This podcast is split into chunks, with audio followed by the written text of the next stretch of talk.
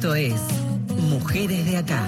Historias, recorridos, militancias y activismos. Hasta las 20. Mujeres de Acá. Con Marcela Ojeda en Nacional, la radio pública. Ahora que estoy bien, ahora que estoy bien, que ya lloré, ya me. Hola, hola, hola, ¿cómo les va? Muy buenas tardes, sean todas bienvenidas y bienvenidos a otras mujeres de acá. Hasta aquí, como hace ocho años, nos hacemos compañía hasta las ocho de la noche en la radio pública, en Radio Nacional, un programa muy dinámico, muy ágil. Vamos a tener hoy, vamos a hacer como nos gusta hacer de vez en cuando una recorrida federal, traerles aquí postales de distintas situaciones que están ocurriendo en la Argentina para también saber y tener de primera mano testimonios y experiencias. Vamos a hablar de la justicia, porque muchas veces cuando hablamos de la justicia lo hacemos casi desde lo abstra- abstracto, lejano, distante, inaccesible, repleta de, de fallas, de falencias. Por supuesto que es un sistema que se debe robustecer con mayor cantidad de recursos humanos y de los otros también, sin dudas algunas, sin duda alguna, debe ser mucho más ágil, pero el sistema está hecho por muchas personas que todos los días le ponen su conocimiento, el académico, pero también el militante, el activista, están en sus espacios de trabajo, bajan al territorio. Por eso, durante todo este programa van a escuchar una pregunta que vamos a intentar responder desde distintos lugares de la Argentina y que, por supuesto, atraviesa este programa que tiene que ver las violencias por razones de género. Arrancamos, ponemos primera, porque la primera pregunta tiene que ver es, ¿por qué son importantes las fiscalías especializadas en violencias por razones de género? Porque es trascendental el trabajo, no solamente para las víctimas y las sobrevivientes, sino el trabajo que se hace puertas adentro y que sirve también como termómetro, como muestra para diseñar políticas públicas, en este caso del Poder Judicial. Ponemos primera y se sube ya a mujeres de acá, una amiga de la casa, a quien personalmente quiero y aprendo mucho siempre y la molesto mucho por otro lado también, la doctora Mariela Laboceta, es titular de la UFEM, que ustedes saben, es la unidad de fiscal especializada en violencia contra las mujeres del Ministerio Público Fiscal de la Nación, creada hace ya muchos años. Parece poco, pero es un montón del trabajo el que vienen haciendo en el 2015. Mariela, bienvenida. ¿Cómo va? Hola Negra, buenas tardes, noches, ¿cómo va? Bien, muy bien. Bueno, esta pregunta que para mí es, es importante, Mariela, ¿por qué son tan importantes las fiscalías especializadas como la que vos tenés a tu cargo? Bueno, hace, vos bien dijiste, hace ocho años que se, que se creó la UFEM en el, en el marco también de un proceso donde en muchas provincias del interior del país, en muchas provincias del país, eh, también se empezaron a crear estructuras fiscales especializadas. Esto a la vez tiene una réplica en toda la región. Eh, hay casi todos los países tienen unidades fiscales especializadas de, o de violencia de género de, de manera genérica o, o especializadas en femicidios, en investigación de, de abusos sexuales, en investigación de violencia doméstica. Sí. Eh, yo te podría decir una primera una primera conclusión acerca de la importancia. Primero pone en agenda la temática, ha puesto en agenda la temática, eh, más allá de lo que después podemos ir pensando sobre, sobre los vaivenes que ha tenido esto en, en- en- en la historia comunitaria, ¿no? Desde Sí. el momento del 2015, que Argentina marcó un hito a partir del Ni Una Menos, eh, se empezaron a producir un montón de, de modificaciones estatales y también sociales, ¿no? Sobre esto, y se, se puso mucho en agenda, sobre todo los primeros años, hasta la pandemia seguro, Sí. eh, la temática de la violencia de género, eso tracciona muchas modificaciones, ¿no? Eso, eso de- digamos, es un mensaje institucional de tenemos esto en, en la agenda. Eh, luego, eh, además, te puedo decir que la UFEM, por algunas características particulares que tiene Argentina, Sí. primero es un país federal, es medio única en los modelos que, que tiene la región. De hecho, nosotros también coordinamos en la UFEM lo que se llama la red especializada en género de toda Iberoamérica, que pertenece a la Asociación Iberoamericana de Ministerios Públicos, la IAMP, eh, y eso, es, ese espacio... Que pasa así como rapidito, pero es un montón eso, coordinar fiscalías. Es un montonazo. Sí, sí, porque además es una reunión de todas las fiscalías de Iberoamérica y un poco lo que estuvimos pensando en los últimos encuentros que tuvimos es hacer un balance acerca de... La UFEM tiene ocho años, pero muchos países tienen hace más tiempo, ¿no? Entonces, en muchos casos han cumplido décadas o por ahí 15 años de funcionamiento de estas unidades y estamos empezando a revisar, bueno, ¿funcionan? ¿Funcionan bien? ¿Tiene sentido que existan? Una primera conclusión es que tiene sentido que existan por esto mismo que te ¿Y digo. cómo se evalúa eso, Mariela? Bueno, es una mirada general. Una mirada general te digo, porque primero tiene que ver con esto, con, poner en agenda, con dar un sentido simbólico. Luego son espacios de recepción de directa de casos, que son espacios obviamente mucho más receptivos, con una mirada diferente.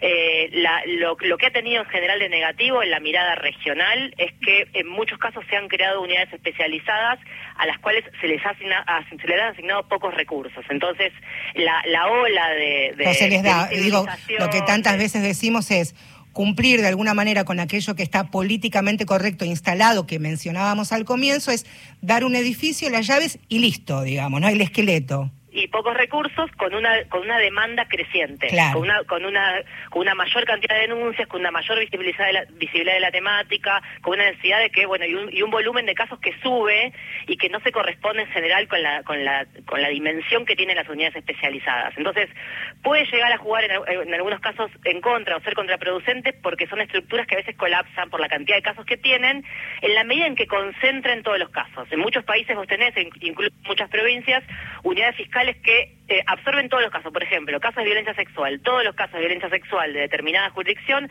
acuden a una única unidad especializada. Eso puede generar una, cosa de embudo en los casos.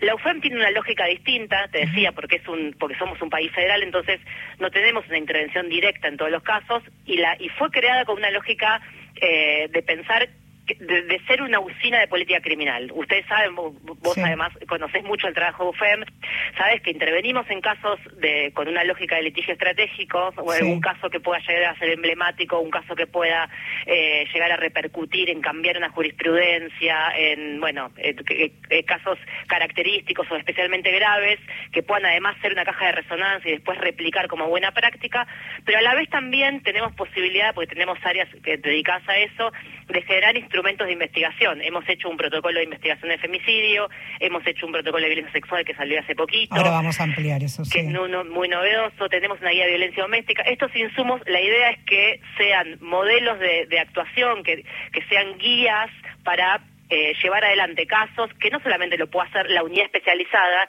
sino todas las fiscalías que tienen competencia. Es como yo siempre doy el ejemplo de, es como decir que solamente los derechos humanos los tiene que respetar alguna fiscalía de derechos humanos y todo el resto se puede desentender del cumplimiento de los derechos humanos. La mirada de género, la perspectiva de género en la intervención es un dato para todo el sistema de justicia, no solo para la unidad especializada. La unidad especializada puede tener el horizonte de esto, generar prácticas, generar investigación, motorizar políticas, esto poner en agenda, visibilizar y de eso, a partir de ahí, un poco eh, generar consecuencias, eh, repercusiones en el resto de las fiscalías, en el resto de las fiscalías de nacionales y del país. muchos de los instrumentos que, construimos en, en MUFEM a nivel nacional, por ejemplo el protocolo de femicidio, luego fue tomado por muchas provincias. Claro, y también los sistemas acusatorios de cada provincia, luego vamos a viajar a, Neuquén, que tiene sus particularidades también. Cada región, por esto de, de la particularidad de la Argentina, un país federal, y las las particularidades que tiene cada provincia, ¿no? Este, con su lógica, con su idiosincrasia, por eso también se debe, y esto lo transforma en pregunta, se debe adecuar, en este caso las fiscalías, a la realidad de cada uno de los territorios. Digo, no es lo mismo una mujer que pudiera acercarse eh, a la UFEM aquí, en la capital federal, en el conurbano, o aquella que vive en una zona más rural, más hostil o más lejana en La Pampa, por ejemplo, que tiene otras oficinas ni hablar, en muchos lugares hay muy pocos recursos especializados o esto o, tienen o tienen poca estructura o hay mucha distancia eh, en las zonas rurales, por ejemplo, hay mucha distancia a lograr fiscalías especializadas, por eso la importancia de tener instrumentos que puedan ser utilizados por cualquier fiscalía, no exclusivamente por la por quien ya tiene una expertise o que ya tiene una formación. Por supuesto que es ideal esa situación. el, mundo ideal sería que, hubiera fiscalías especializadas, que todas tuvieran recursos suficientes eh, y que todas las personas pudieran acudir para, acudir para ese tipo de delitos a esto. Pero a la vez y otra de las cosas que te quería decir en relación con el, modo en que nosotros pensamos desde la UFEM una política criminal en materia de género a nivel eh, federal es que se ha decidido que el, que el universo de actuación no esté acotado a determinados delitos. O sea, la, UFEM no interviene exclusivamente, por ejemplo, en violencia doméstica. Eh, sino, si no hay, hay para mirar en, temáticas de género, por ejemplo, los delitos federales, y eso tiene mucho que ver con nuestro Ministerio Público, que es un Ministerio Público Federal. Y a veces las cuestiones de género están involucradas no personas que llegan como víctimas al tema de justicia, sino que llegan como imputadas.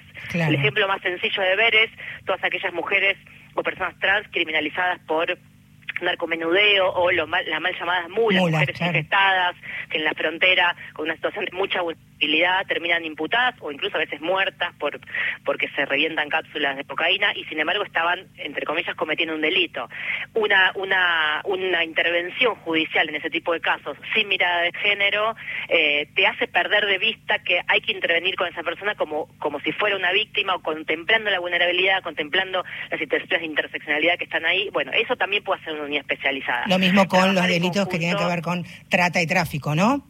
Trata y tráfico ni hablar, muchas personas imputadas, o esto siempre lo hemos charlado incluso con, con Alejandra Mann, hemos estado ahí, eh, muchas, el, índice de prisionización de las mujeres del delito de trata tiene un altísimo porcentaje de mujeres, eh, es un delito que tiene muchas mujeres presas, bueno, esto tiene que ver con que eh, muchas, muchas que personas que eran víctimas directamente de trata entre comillas, ascienden en la, en la cadena y pasan a cumplir roles muy menores en las estructuras de trata y terminan como imputadas porque son la cara visible. Entonces, también requiere una mirada de género, aún con personas imputadas, ni hablar con, de todas las, las, situaciones que tienen que ver con violencia obstétrica, de las situaciones de legítima defensa, ¿no? Estamos hablando del universo de mujeres imputadas. Eso requiere una mirada de género y eso requiere también esto de una de una unidad eh, fiscal que esté cerca, si se quiere, del área de gobierno del Ministerio Público, estoy, pensando en Argentina, ¿no? Siempre en esto que yo decía de la lógica del, país federal que pueda liderar o, coordinar una política de persecución penal con estas miradas, tratando de ver por dónde hay que meterse. No es solamente lo que está a la vista eh, lo que hay que intervenir. los casos de doméstica, que es lo que, lo que, lo que más aparece, lo más fácil de ver para operadores y operadoras judiciales, aunque no tienen mirada de género. Hemos aprendido, ¿qué le pasa a la mujer? Hemos aprendido en todos estos años, incluso desde, desde la comunicación, desde el periodismo, eh, que sí lo, lo, traspolo a otra situación. Una mujer que vive una situación de violencia por razones de género, generalmente lo primero que uno salía naturalmente decir es denuncia, dale, denuncia como si esa fuera la primera instancia o el primer salvoconducto que, que, tiene. Y gracias a este tipo de explicaciones que da Mariela, pudimos aprender también que hay otras herramientas, hay otros resortes, hay otras estrategias, dispositivos, medidas de protección para estar ahí, incluso desde la militancia, de los activismos y ser muchas veces puente con organismos del Estado, como puede ser una fiscalía, una comisaría amigable. Eh, esto también tiene que ver con lo que ha de alguna manera robustecido la UFEN puertas afuera, tal vez no de manera institucional, pero sí con un mensaje tan claro y, pedagógico, ¿no? Bueno, hemos pasado por muchas cosas por eso. hasta ahora. Ha resistido, digo, también es cierto que este vuelve a ser un momento muy especial y esto sí lo, lo quiero decir. Eh, la UFEM tuvo digo, la UFEM como, como institución, como institucionalidad estuvo cuando subió el macrismo, tuvimos que defender, se va a volver a defender, por eso parte de este programa tiene que ver con esa pregunta que hacía al comienzo, por qué son importantes y necesarias, y en esto va la defensa de todo lo que puede llegar a venir. Todo lo que está explicando Mariela, todo el trabajo que viene haciendo hace ocho años, no solo en la Argentina, no solo en la ciudad, sino en la región, puede estar en peligro podemos volver a estar en peligro, más aún, en realidad, más allá de la cotidianidad. Mariela, no quiero eh, irme sin antes que, me menciones, porque ha sido muy importante. La Argentina se sumó a Colombia, Costa Rica, Panamá y México con ya la, aprobación de este protocolo de investigación y litigio en casos de violencia sexual y algo que me parece fundamental, por un lado, que tiene que ver con el consentimiento que tanto hablamos a veces, incluso de las crónicas periodísticas, y el valor del relato de la víctima. ¿Por qué es tan importante este, la aprobación de este protocolo? Bueno, por parte de lo que te decía hace un ratito, es un instrumento que está aprobado incluso por el Procurador General y, se recomienda su utilización en todas las fiscalías del país. Quiere decir que no es una, guía de actuación para la propia UFEM ni para las fiscalías especializadas, sino que tiene extensión a, y, se puede, puede ser utilizada incluso por todas las, las fiscalías del país. La idea de, de ese protocolo es precisamente intervenir sobre, sobre los aspectos altamente deficitarios que tiene todavía el sistema judicial en los casos de violencia sexual. Mucho tiene que ver, bueno, eso es, es infinito, ¿no? Porque tendríamos que tener una entrevista solo para contar sobre eso. Eh, pero tiene que ver con los estereotipos, tiene que ver con la, con la expulsión del sistema de justicia, con la falta de credibilidad de, los relatos de las víctimas. Eh, ofrece pautas de cómo tomar declaraciones para que las declaraciones sean eficaces, cómo tiene que ser contemplado esto, la falta de consentimiento en la, en la violencia sexual, por qué la falta de consentimiento es lo crucial en la determinación de que eso se termina siendo una violencia sexual en delito y no una relación sexual eh, legítima o, legal.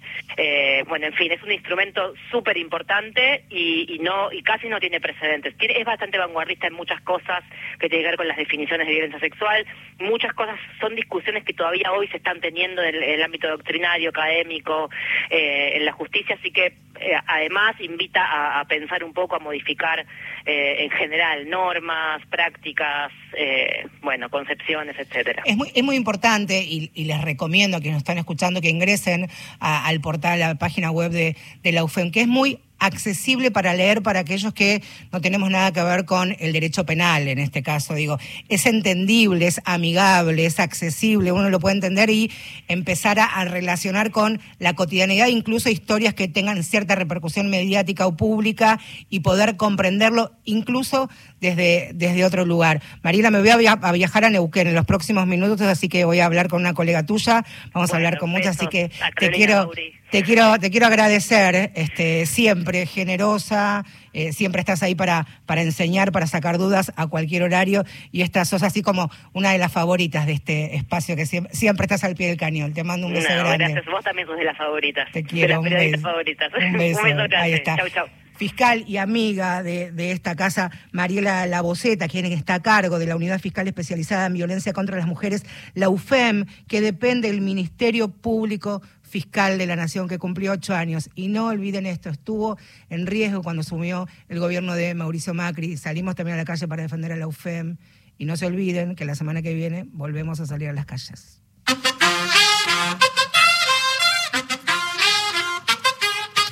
Tú nos dices que debemos sentarnos, pero las ideas solo pueden levantarnos, caminar, correr, no rendirse ni retroceder, ver, aprender cómo esponja absorbe. Nadie sobre todos, faltan todos, suman todos para todos, todo para nosotros. Soñamos en grande que se caiga el imperio, lo gritamos algo, no queda más remedio. Esto no es utopía, es salir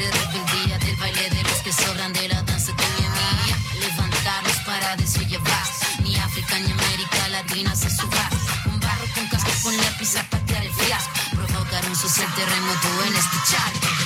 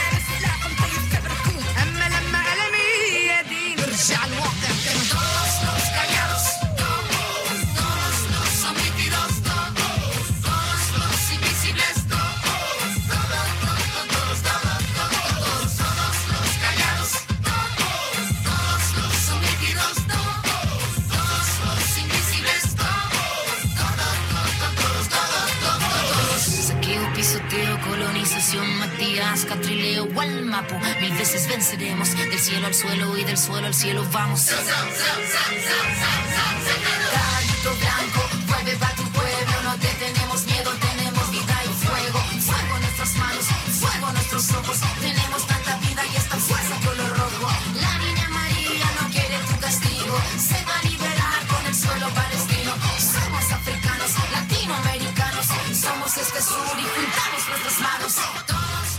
Ahí seguimos en Mujeres de Acá y como siempre en este espacio que se han sumado y estoy tan contenta que así haya sido, está en la Feminacida, por supuesto, y como corresponden tiene su presentación y es esta.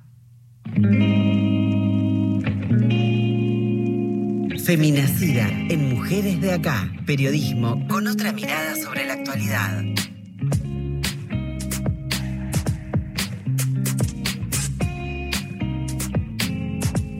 Victoria Egereos, es hoy quien toma este, aquí la, la voz en representación de Feminacida. ¿Cómo estás, Vicky? Buenas tardes. Hola, Marce, ¿cómo estás vos? Bien, muy bien. Con muchas ganas que hablemos de, de Protegen. Recuerdo cuando se anunció hace casi tres años este programa que forma parte de Atajo, que tiene que ver ni más ni menos que la asistencia en los barrios, ni más ni menos, la justicia en el barrio. Bueno, justamente es parte de la Dirección General del Acceso a la Justicia y es un dispositivo para recibir denuncias por violencia de género en barrios vulnerables, ¿no? Como Bien. decías recién, se creó en noviembre del 2019 y eh, actualmente hay uno que funciona en el barrio Padre Rodolfo Richardelli, que es lo que conocemos como la Villa 1114 en el Bajo Flores, y en términos concretos es una extensión territorial de la OBD, de la Oficina de Violencia Doméstica. Ajá. que depende de la Corte Suprema de Justicia de la Sí. Nación. Es una facilidad para que sea más rápido el momento del- de que la persona, la, mujer víctima de violencia de género, tenga que hacer la denuncia. Tuvimos la oportunidad de conversar con Pamela Lodola. Ella es abogada feminista, especializada en derecho penal y quien armó el proyecto Protegen en el atajo de Bajo Flores que te decía recién. Y en este recorte nos cuenta cómo es el procedimiento y la cantidad de denuncias que se recibieron desde la creación del proyecto. A ver. Eh, las agencias territoriales de acceso a la justicia que están ubicadas en la capital federal comenzaron a replicar la toma de denuncias de la Oficina de Violencia Doméstica de la Corte Suprema.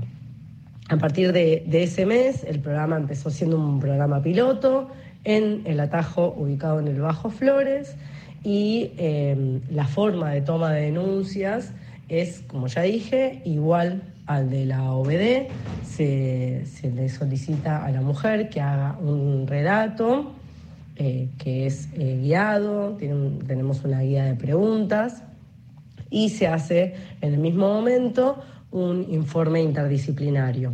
Nuestra forma de trabajo es con un equipo interdisciplinario de abogada abogado, TS y psicólogo o psicóloga, y entre estas tres miradas, entre estas tres em, capacidades que tienen y las tres profesiones, se evalúa en relación a, a muchos indicadores que ya, que ya conocemos, cuál es el nivel de riesgo en el que se encuentra la mujer y cuáles son las medidas de protección preventivas que ella solicita al juzgado interventor a fin de resguardar su integridad física.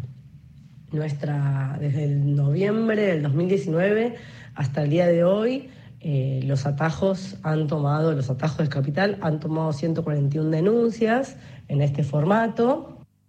Ahí está, qué buen trabajo este. Después vamos a ampliar lo que tiene que ver laburo territorial, pero tengan en cuenta que, y esto lo transforma en pregunta hacia vos, Vicky, que cuando una mujer decide acercarse a la UBD, que queda aquí en la zona céntrica de la ciudad, frente a los tribunales, es porque también llega a una situación muchas veces de extrema vulnerabilidad y sometida a mucho tipo de violencias. Acá es la justicia que se acerca al barrio y que incluso se deben esple- desplegar estrategias para que esa mujer se acerque y que el agresor que puede estar por allí no tome conocimiento de esto. Es enorme el trabajo que se hace en barrio, ¿eh? Sí, y además teniendo en cuenta que generalmente las mujeres hacen las denuncias cuando se acercan a- a- al programa Protegen en su rutina diaria o aprovechan el ingreso o egreso escolar de sus hijos, de acuerdo a determinados horarios de trabajo, ¿no? Hay muchas variables que influyen, entonces eso está cerca y no hace falta eh, planificar tanto para movilizarse ya siendo tan compleja la, la situación, ¿no? Vicky, ¿vos sabés si tienen un lugar, un lugar físico también es rotativo dentro de, del propio barrio? Porque también entiendo que deben necesitar la mano de la sociedad civil, los, las fuerzas vivas del barrio. Sí, va rotando, eh, de acuerdo a lo que nos decía Pamela, pero es bastante identificable también por una cuestión, viste, de, de resguardarse. Obvio. Y, teniendo en cuenta eh, lo que puede pasar con los agresores, ¿no? También. Pero. Está bueno, digo, el laburo previo que se hace de las fuerzas vivas, pienso, las iglesias que están en el barrio, la sociedad, eh, las organizaciones sociales, los movimientos sociales, de cómo también empiezan a a identificar este tipo de situaciones e invitarlas a, que sean parte, en este caso, de, de Protegen. Así que es súper interesante, vamos a ampliar, está bueno este, este laburo, me gusta.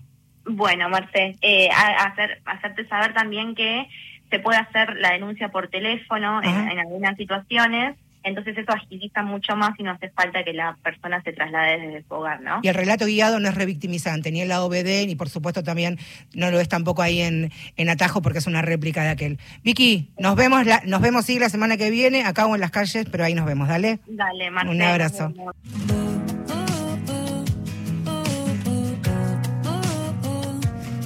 Ah, escuchábamos recién a Vicky Eger, compañera de Feminacida, que traía esta experiencia del programa Atajo allí en un barrio vulnerable aquí de la ciudad de Buenos Aires, esto de la que la OBD, la Oficina de Violencia Doméstica, se acerque a mujeres que necesitan denunciar y que se pueda medir el riesgo de allí poder tener alguna medida de protección. Eso es la OBD, depende de la Corte Suprema de Justicia. Pero recuerden ustedes que comenzamos este programa porque, con una pregunta, ¿por qué son tan importantes las fiscalías especializadas en violencias por razones de género? Hablábamos con Mariela Laboceta y aquí quiero hacer un apartado para esto de replicar buenas conductas, buenas acciones, buenos trabajos, que es cuando muchos se dice bajar al territorio. ¿Qué es bajar al territorio? ¿Cómo una fiscalía especializada en este tipo de, delitos puede bajar a tener contacto o relación con, por un lado, las fuerzas vivas y también con potenciales denunciantes o víctimas de este tipo de situaciones? Es una pregunta que le quiero hacer ahora a Cristian Fabio. Cristian Fabio es fiscal y está a cargo de la Fiscalía Temática de Violencia de Género y Abuso Sexual allí en, en la municipalidad, en el municipio de Escobar. Hola Cristian, bienvenido, ¿cómo te va? ¿Cómo andas, Marcela? ¿Bien? ¿Vos? Bien, muy bien. No quería dejar de, invitarte a que participes en este programa para que nos recuerdes y nos cuentes cómo es el laburo que hacen vos y tus compañeros de la Fiscalía cuando decimos bajar al territorio. Me encanta que hayas dicho mis compañeros de la fiscalía. Son mis, compañeras, porque tengo son, son todas chicas. Este, este, pero me encantó porque precisamente eh, te, iba, te iba a comentar, les iba a comenar el trabajo en equipo, fundamental. Nosotros cuando nos conocimos, frente a un caso muy muy feo, ¿te acordás? Este, bueno, estuvimos conversando y charlando y precisamente lo que hablábamos era el trabajo en equipo. Y recién eh, yo escuchaba a nuestra compañera que, contaba recién el trabajo en territorio, de la oficina de la OBD y demás, este, la dinámica y el trabajo que ellos hacen eh, a nivel eh, nacional. Como bien, bien dijiste, yo, mi fiscalía, nuestra fiscalía, pertenece a un lugar en la provincia de Buenos Aires, en el conurbano, que es el zona norte, que es Escobar. ¿sí? Nosotros tenemos toda la jurisdicción del partido de Escobar. La fiscalía está a cargo de todos los hechos que ocurren en el partido de Escobar, eh, de violencia de género, abuso sexual y todos los delitos intrafamiliares que ocurren en la jurisdicción. ¿sí? Somos un trabajo, somos un equipo, por supuesto, que nos hacemos cargo de los hechos que ocurren. Ahora, vos recién hablabas del trabajo en territorio. Yo escuchaba recién cómo hacían la oficina de, violencia contra el OBD de la Corte. Y yo quería contarles cómo empezó esto. Allá por el año 2013 fuimos creados eh, como fiscalía especializada eh, una iniciativa que tuvo la, fiscal general por aquel entonces, de nuestro departamento judicial, de, empezar a tematizar los delitos y entre ellos eh, los delitos de género y abuso sexual. Hicimos al revés, nosotros nos preparamos, nos, eh, nos perfeccionamos, nos capacitamos y demás, pero empezamos un trabajo muy grande con los referentes barriales de nuestra jurisdicción. Es decir, una vez que nosotros estábamos capacitados, todo el equipo estaba capacitado, empezó a replicar esa capacitación en los referentes barriales. ¿Por qué? Porque nosotros lo que notábamos era que había una porción de víctimas que no se judicializaban, de hechos, mejor dicho, no víctimas, sino hechos, que no llegaban a, judicializarse, que tiene que ver con lo que Mariela dijo, dijo, al comienzo de esto, el acceso a la justicia, la famosa palabra del acceso a la justicia. Nosotros pensábamos y, esto en base a estadística y, en base a, trabajo de campo que habíamos realizado, que había algunos sectores eh, vulnerables y algunos hechos que no se judicializaban, entonces que era obligación nuestra ir a buscar esos hechos. Bien. ¿Y qué hicimos? Primero nos conocimos con los referentes barriales, los que trabajan en, el territorio, en la calle y demás, y les explicamos cuál era el, motivo por el cual nosotros queríamos llegar a ellos.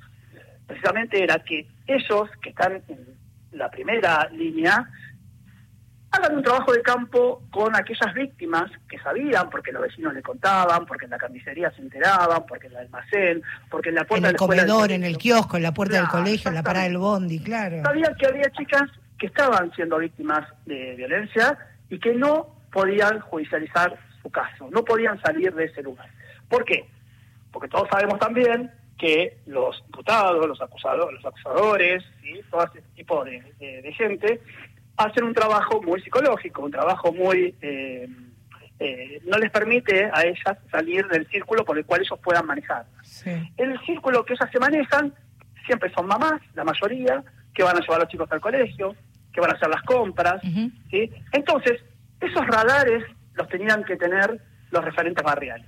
Para detectarla, entonces, con un trabajo mancomunado, nosotros ya sabíamos dónde estaba el hecho y conveníamos con ese referente barrial un día, un lugar, una hora para encontrarnos en el mismo barrio. Es decir, en la casa de la referente, en un comedor. Nosotros ya no necesitamos nada más que estar presente, porque hoy con un teléfono precisamente podemos tomar una denuncia y poder dar inicio y sacar a la chica, a la víctima, del lugar donde está y de esa manera articular con el juzgado de garantías, pedir una medida cautelar de exclusión del hogar del violento y ya logramos logramos sacar al violento del lugar.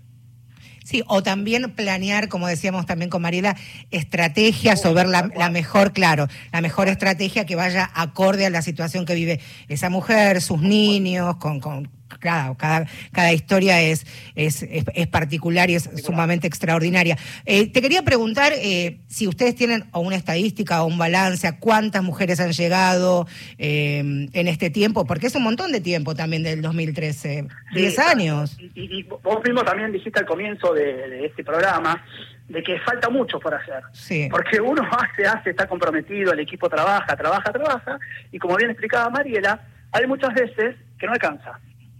No alcanza, ¿por qué? Porque faltan recursos, ¿sí? Porque hoy en día se hace difícil por la cantidad de casos que hoy en día se visibilizan, que se denuncian, ¿sí? La verdad es que es increíble el crecimiento que hay de estos casos. Después de la pandemia, sobre todo cuando se flexibilizaron además la manera de hacer denuncias, antes ustedes recuerden que era muy difícil hacer una denuncia, porque aquella que se animaba a ir a una comisaría encontraba una barrera dos o tres veces antes de que pudiera canalizar la denuncia. Hoy eso no existe.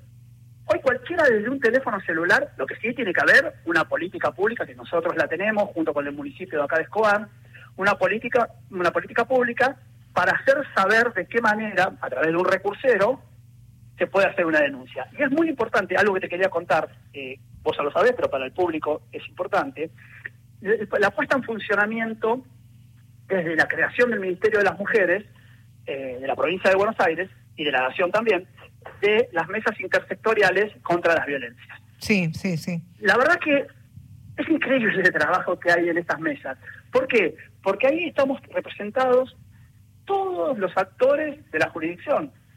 Pero es infinito las ONGs, las direcciones de políticas de género de los municipios. La justicia, la, salud la educación, digo, es la única manera, es la única manera de entender el fenómeno de las violencias por razones de género como un fenómeno que debe abarcarse desde un montón de, espacios y en este caso de, lugares de toma de decisión. Cristian, te quiero agradecer, siempre es un gusto charlar contigo y ya, ya nos cruzaremos seguramente. sí, me, encanta porque me, encanta esta docencia que vos haces en esta temática y bueno, y nada, y alentar y animar a aquellos que, que no se animan, a aquellas que no se animan todavía a denunciar, a que lo hagan y que siempre van a encontrar en una fiscalía especializada, ¿sí?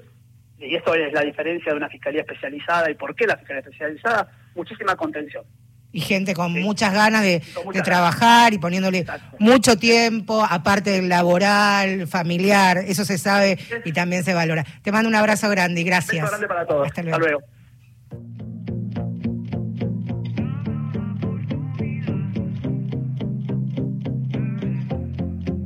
No tengo más señales, no sé qué.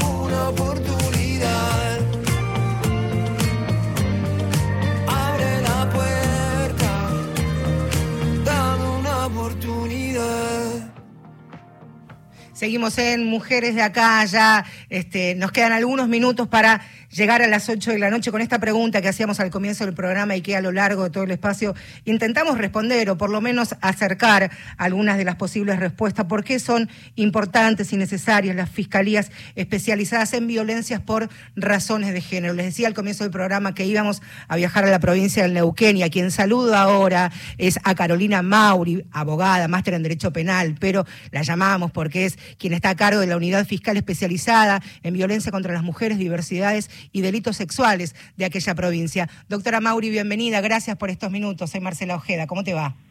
Hola Marcela, buenas noches, gracias, gracias, por, la invitación. Gracias por, por estos minutos. Me han hablado tan bien de vos, desde Córdoba, me han hablado muy bien de vos y por eso también este, de tu trabajo, por supuesto. Quería que me cuentes un poco cómo trabaja la Fiscalía que vos tenés a cargo con un cambio que ha ocurrido en, en el 2017, porque la tuya tiene que ver con determinado tipo de delitos. Sí, nosotros en el año, bueno, Neuquén tiene un sistema que se implementó adversarial en el año 2014 y en ese momento el Ministerio Público Fiscal, el fiscal general, decidió eh, organizar el Ministerio Público en fiscalías especializadas en la primera circunscripción. Sí.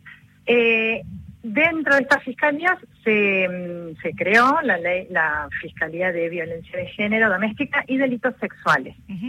Así funcionó hasta el año 2017, justo cuando yo ingreso al Poder Judicial, al Ministerio Público Fiscal, se estaba modificando y se, se separó la Fiscalía de, en ese momento se llamaba Género y Doméstica, por un lado, y Delitos Sexuales por, por el otro. Eh, en ese momento eh, el objetivo fue eh, poder trabajar mejor y, y más los casos que eran de violencia de género pero que no eran delitos sexuales. Porque en realidad después hay una confusión, o suele haber esta confusión, como que los delitos sexuales no son delitos de género, lo cual es muy grave pensar eso. Entonces, pero ¿qué pasaba? Ante la cantidad de delitos sexuales que había, los delitos no sexuales, sino de violencia física, las amenazas. Por ejemplo, lesiones, amenazas, daños. Exacto. Eran dejadas casi en segundo plano. Bien. En ese momento ya asumí la, la, fiscalía y bueno, la verdad hemos hecho un trabajo bastante interesante durante estos seis años, hablo en plural porque yo trabajo con un equipo de, claro, por de, empleadas y asistentes que son la verdad un fenómeno, así que eh, hemos trabajado bastante bien y, y, logramos justamente eh, que se que se justamente se, se, visibilizaran estas otras formas de violencia que generalmente no se les daba tanta importancia.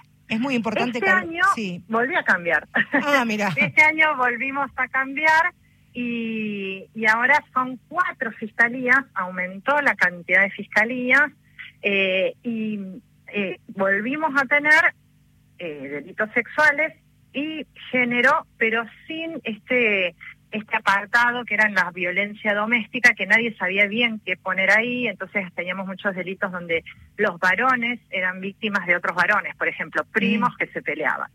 Así que eh, se sacó todo esto y estamos trabajando, sobre todo porque es como que la Fiscalía de Género se puso en marcha y ya está funcionando. Entonces, Eso quería, cuando se pone en marcha, hablábamos con, con Mariela Boceta al comienzo del programa, es, se pone en marcha con los recursos también que acompañan esta creación de las, de las nuevas fiscalías, Carolina? Eh, yo cuando llegué tenía la mitad de recursos que tengo ahora. Bien. Y la verdad, soy una, perdón la expresión, pero una hincha pelota. Está muy bien. Mira, está muy bien. Pido, pido y lloro y pataleo y consigo más recursos. La verdad que sí. Eh, por eso, tío, se puso en marcha en ese sentido, que tenemos más recursos. Eh, yo tenía cuatro empleadas y ahora tengo ocho. Eh, son poquitas igual. Ahora ya somos más fiscales. Pero, mm, eh, y sí, lo que hemos logrado también durante este tiempo, que para mí eso es lo más importante, coordinar con otras agencias. Eh, yo ¿Qué tiene ministerio? Es una de las pocas provincias, no, es una de las provincias que tiene Ministerio de, las Mujeres. ¿Cómo laburan con el ministerio? Y además tenemos, eh, tenemos, yo ya, ahí en la provincia de Neuquén, pero yo ya siento que todo Neuquinísima. es porque, Sí, pero hay Ministerio de Mujeres, eh, hay una línea que es la línea 148, que es parte de un programa de prevención y de acompañamiento en las violencias que trabaja excelente.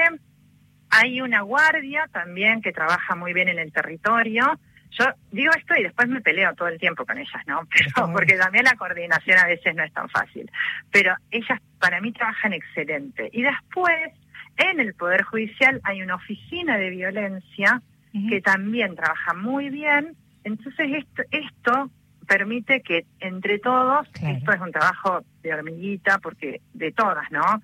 Eh, porque en seis años hemos logrado justamente, más allá de que por ahí hay, nos exceden ciertas cuestiones y, y a veces estamos, bueno, pero yo te dije, vos me dijiste y acá hay que hacer esto y no hay que hacer esto otro, eh, en realidad logramos una coordinación eso es fundamental. no siempre se consigue. Eso es fundamental. Eh, entre, eh, dentro del Poder Judicial y, y hacia los organismos de afuera del Poder Judicial.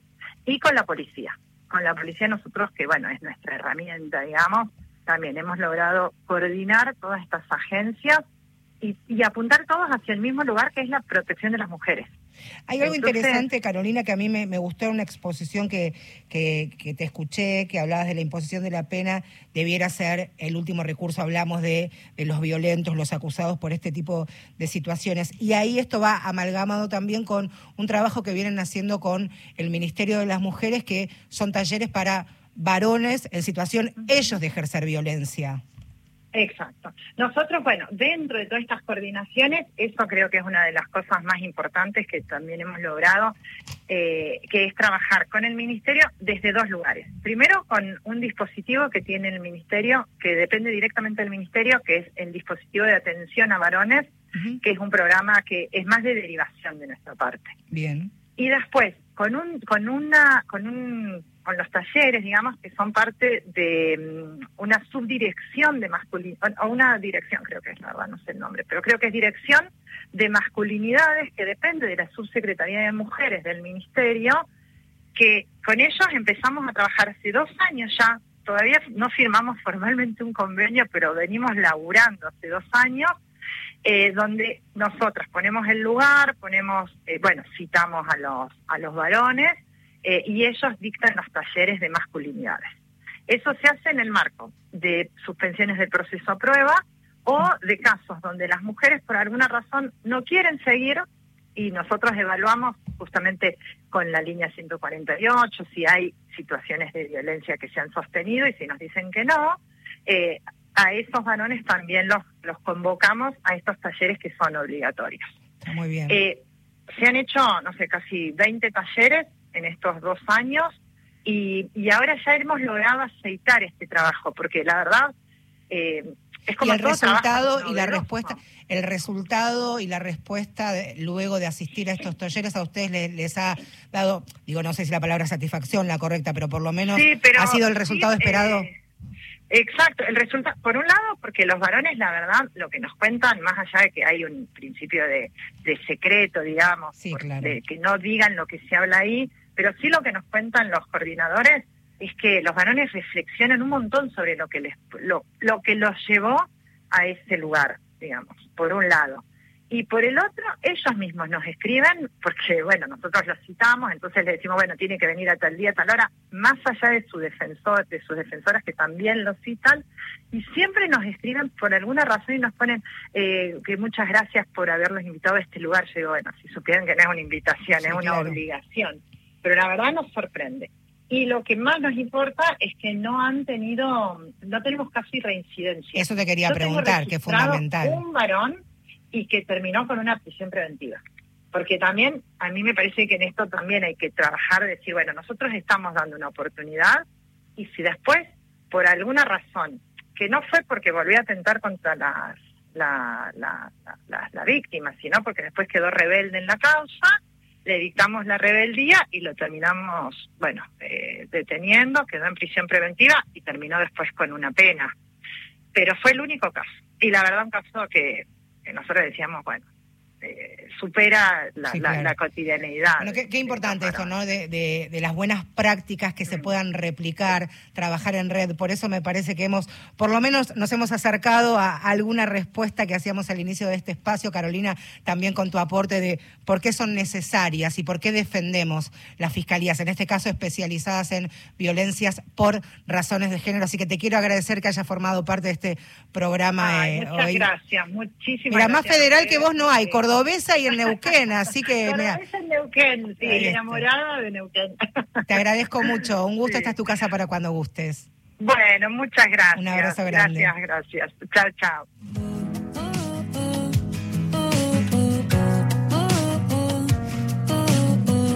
Lo intenso de este programa que fue ahí, ¿cómo podría ser una metáfora futbolera? Tengo miedo de caer en alguna ordinaria. Ayúdenme ustedes. Gambeta, gambeta está bien dicho, tengo porque yo tengo miedo desde Barrancar, pero ahí estamos, le metimos un montón. Este programa fue intenso y la verdad que muy muy pedagógico también para aprender cuando hablamos y decimos tenemos que defender esto. Bueno, estas son una de las cosas que tenemos que defender, los espacios que nos defienden y nos cuidan a nosotras. Este programa salió al aire así de, de bonito y de prolijo gracias a, Florencia Belinqui, productora Lesalles, el chelo que se vino hoy con, estás ahí con una camiseta naranja, muy bien. Mi nombre es Marcela Ojeda y si todo sigue bien, si la bandera sigue siendo celeste y que señala que el mar está bueno, nos vamos a reencontrar la semana que viene. Y si dice que está dudoso, voy a venir igual. Hasta la próxima. Eso es todo para mí.